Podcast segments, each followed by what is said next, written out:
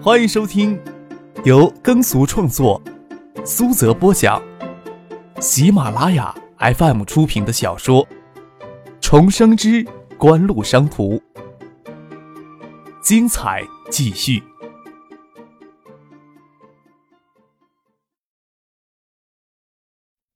第四百六十四集。听玉萍在电话里声音没有睡意，正好也有事情找自己，陈信便让他开车到福建大厦来。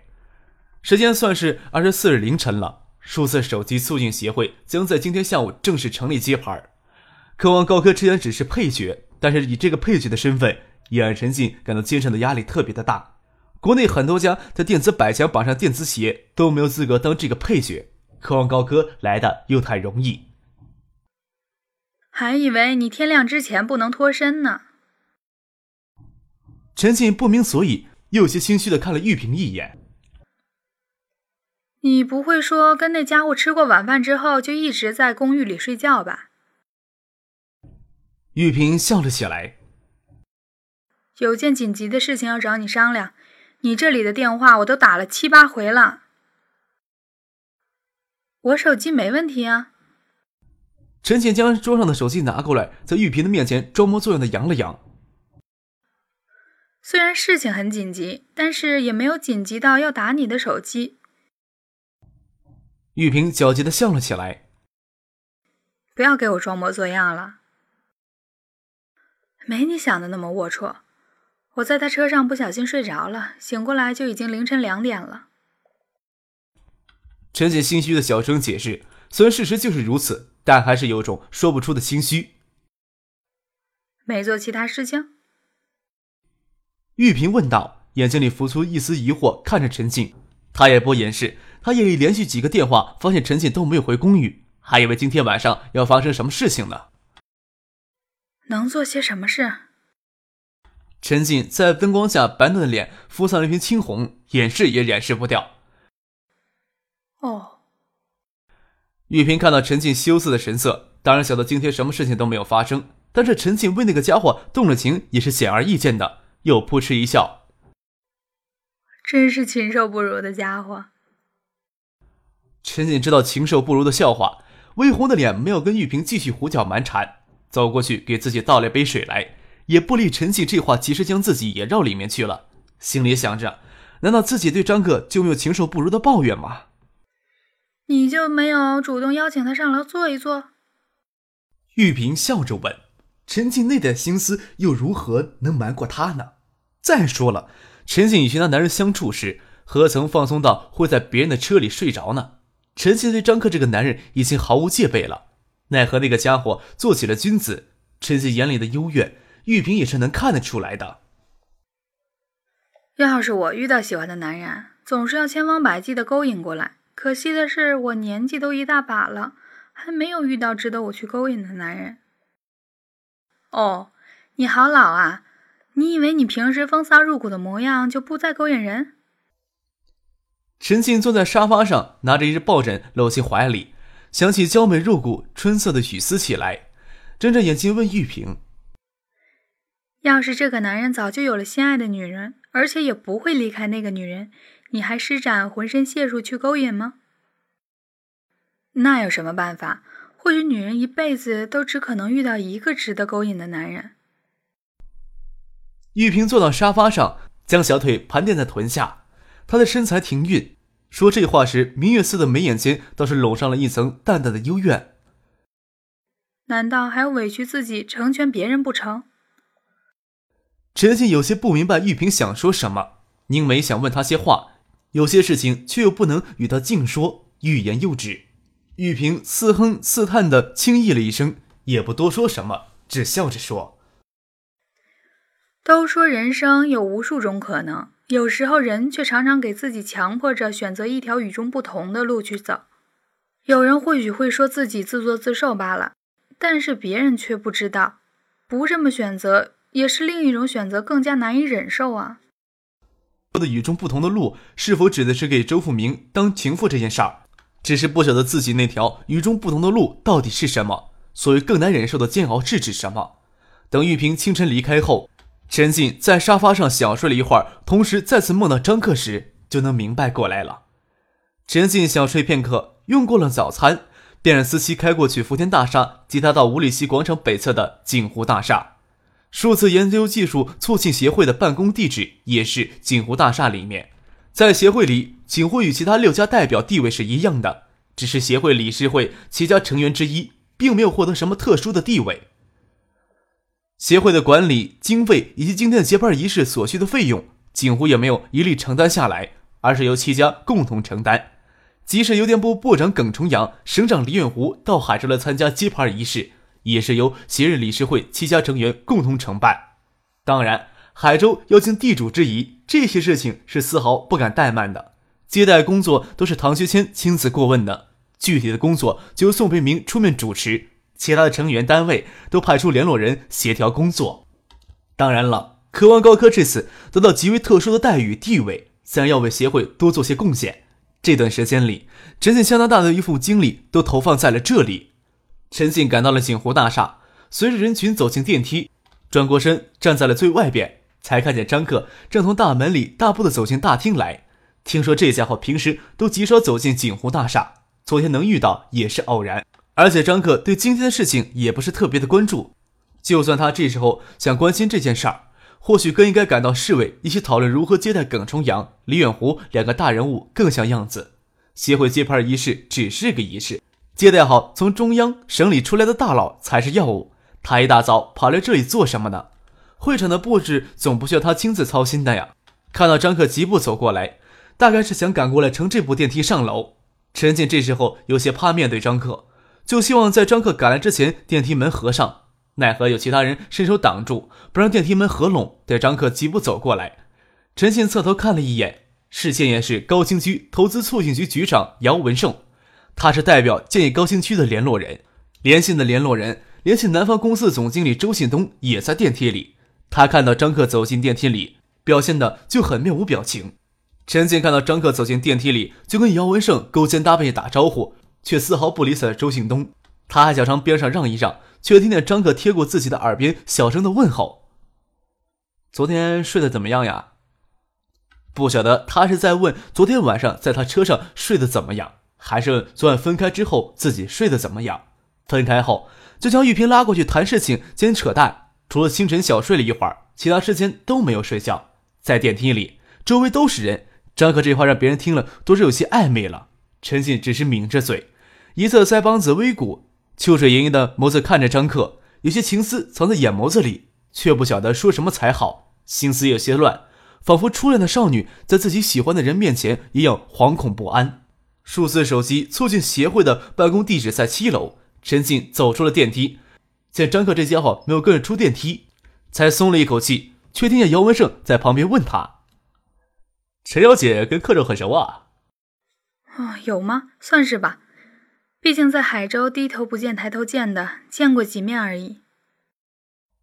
陈静有些慌乱的回答着。呵，姚文胜笑了起来。这家伙呀，要有可能，我可不想跟他有这关系呢。跟他走到一块儿，漂亮的女孩子都让他勾搭过去了。特别像陈小姐这样又漂亮又能干的女孩子，只要是跟这家伙站到一块儿，我是一点没有指望的。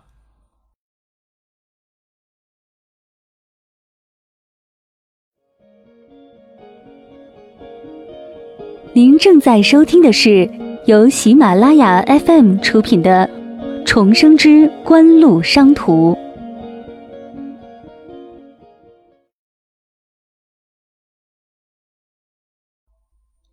昨天嘉宾就抵达了海州了，今天上午又陆续有人抵达。耿纯阳的飞机会在中午十一点左右抵达，李远湖、罗军乘坐的车队差不多也在十点左右到达海州。虽说锦湖这边由鲁先生具体参加接待活动，但是张克想袖手旁观也不可能。九点钟左右，宋培明赶到锦湖大厦，最后一次确认这边的接待安排，亲自跑到十二楼将张克给揪了下来参加会议。宋培明心里清楚，张克开下口，接待工作就要轻松许多。锦湖要车有车，要人有人，要场地有场地，接待经费也大方。偏偏张克要锦湖表现出这次活动跟他们没有直接关联的模样。宋培明就痛苦了呀！张克给揪到了会议室，一步往前面凑，拉了张椅子，坐到角落里，与陈静挨在一起，笑着说：“你也给拉来当苦力了。”我一直都是苦力啊。陈静嫣然一笑，轻声说道：“现在谁都能使唤科王高科，玉萍手里的事情丢不开，只有我过来跑腿了。”科王高科这次虽然获得极为特殊的待遇，但毕竟是一家还没有什么根基的公司。联信、联讯、东兴他们公司随便指派一名区域经理担任理事会的联络人就可以了，而且联络人里也分三六九等的，像鲁兴生、姚文胜等人，甚至不会过问协会的日常事务。即使这次的接待工作，姚文胜也是昨天才抽出身来赶到海州来参加，之前不过让周小军代替他过来参加协调工作。渴望高科不能拿架子，也拿不得架子。即使派刘明辉充当联络人，但是刘明辉的分量远远不够。玉萍是公司的总裁，要是不想他被这里的琐碎事务纠缠住，陈念只有自己亲自过来跑脚。也真是琐碎的事情，像联信的肖瑞明、联讯的孙志刚、东兴的廖红雷，这些人前天就赶到了海州，不过他们就不会过来参加这样的会议，而是在市委里那里等着出发机场高速路口接人。他们到达海州后，是谈投资的事情。也受到了海州市委政府的热情款待，两天的时间在锦湖大厦就露过一次面张可纯粹是给宋培明揪下来凑热闹的，具体的事情也不会去管。宋培明当然也不会指望张可会做什么具体的事情，只希望他到场，锦湖的人就能对这次接待活动重视起来。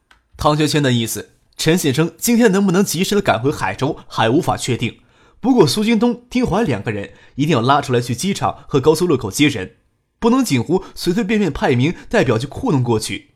张克在会议室里给宋培明强逼着打电话给苏京东、丁怀两人，让他们将手头的工作放下来，跟着宋培明、姚文胜、周庆东一起去市委会合。从接待工作的安排细节上可以看出，渴望高歌还远远不够得到重视。张克嘿然一笑，这时候也不会替陈静打抱不平什么，双手抱在后脑勺，双腿伸直交叠在一起，听宋培明站在会议桌前侃侃而谈。陈景见他这般慵懒的模样，心想：整个海州，只怕除了唐学谦，就没有人能使唤动他了。这时候，手机震动起来，竟是子谦的电话。见张克眼睛望过来，笑着解释：“可能是子家到市区了。”啊！张克轻咦了一声，听到这个名字，眉头会情不自禁的皱起来。听着陈静捂着手机，小声跟紫霞说话，让他直接坐电梯到七楼来。原来这妮子已经在锦湖大厦楼下了。会议结束了，当然没有张克什么事情了。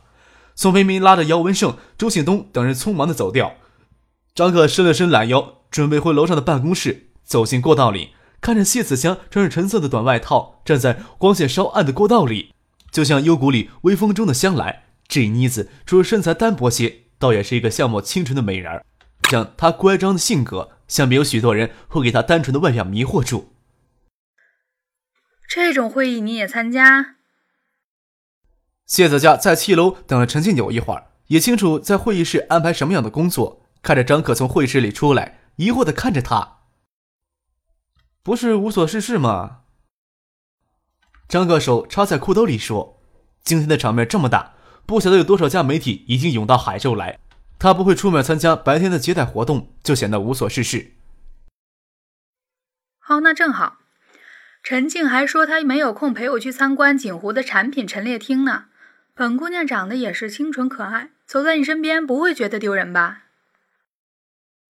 陈景一脸欣然的看着张克。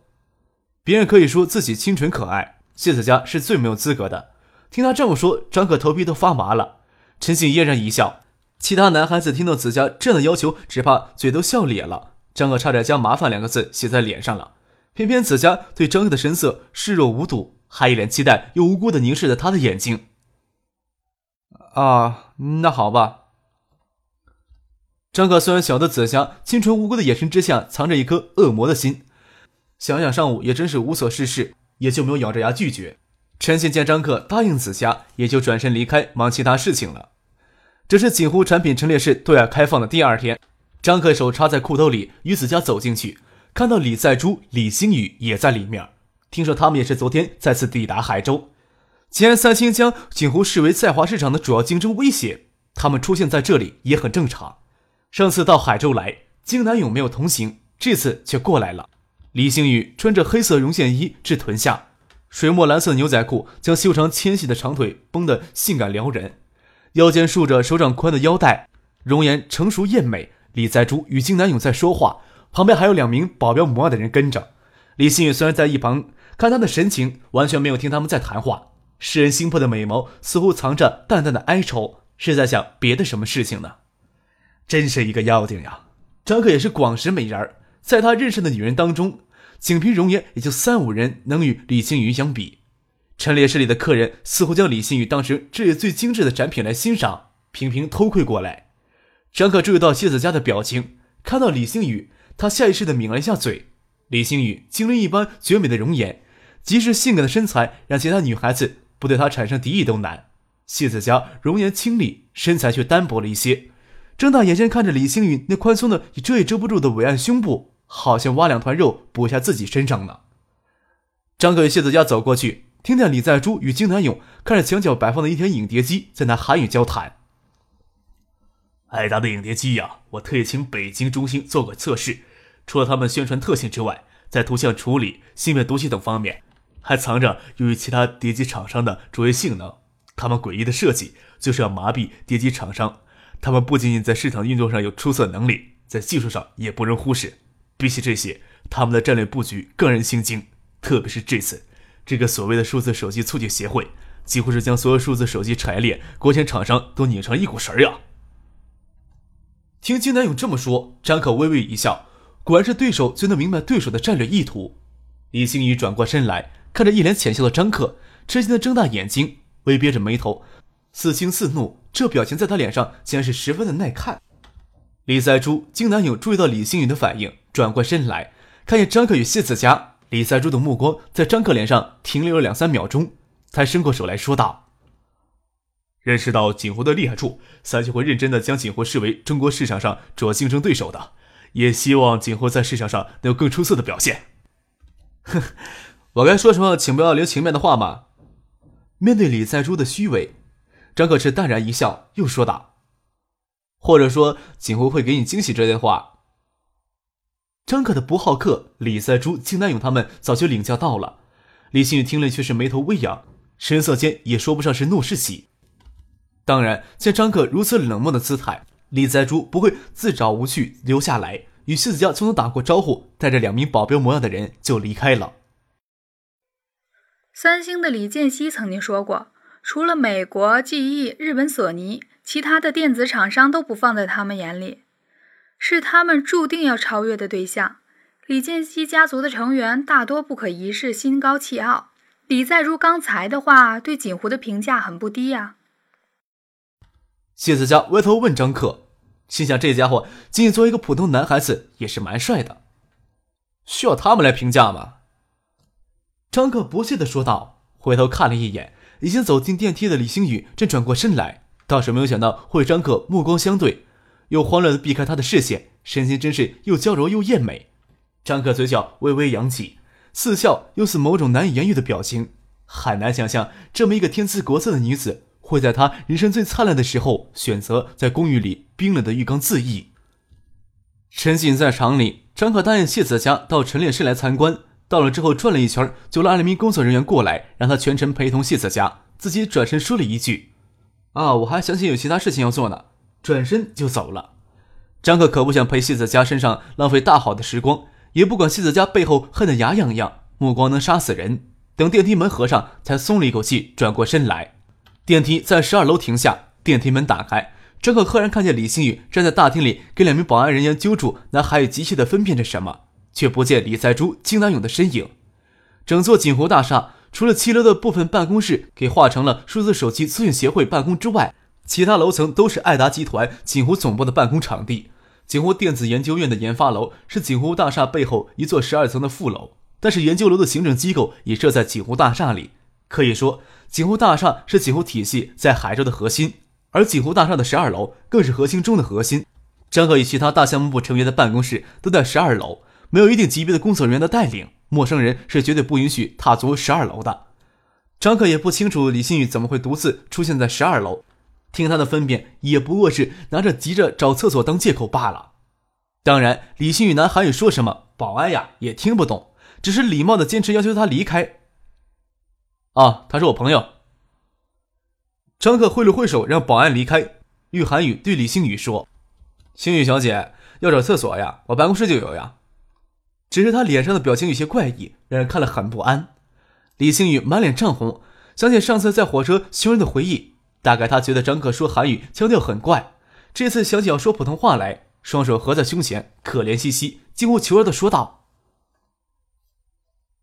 躲他们。”张克想起李赛珠竟然涌来，又笑着说。我的办公室啊，还蛮大的，躲一两个人进去应该没什么问题。李新宇忐忑不安，对张克不够放心，但是又不想这样下楼去，犹豫了片刻，还是跟着张克走进了他的办公室去。刚进了办公室，电梯门再度打开，刚才与李在珠在一起的两名保镖探出头来，想进来寻找李星宇，却给及时出现的保安挡了回去。张克吹着口哨，使挥戏曲的调子，闻着咖啡的香气，端了一杯给拘谨坐在沙发上的李星宇。李星宇时不时凑到窗前观察楼下的停车场，手里捏着已经关机的手机，每次又不得不沮丧地发现那辆艳黄色的法拉利跑车还斜停在露天的停车场的中间。张可端了一杯咖啡，依着办公桌而站，看着李星宇的侧脸。李星宇在黑色绒线衣外系着红白色的丝巾，两鬓的秀发沿着半片脸，露出一些白腻的颈脖子，一角水润的红唇，似乎眼睛看着就能感觉到那人心惊动魄的软弹触感。偶尔撩起的发丝露出晶莹剔透的耳垂来，他转身看窗外时，会愈发显得腰肢纤盈，而臀部丰满，曲线夸张，有着极致的性感。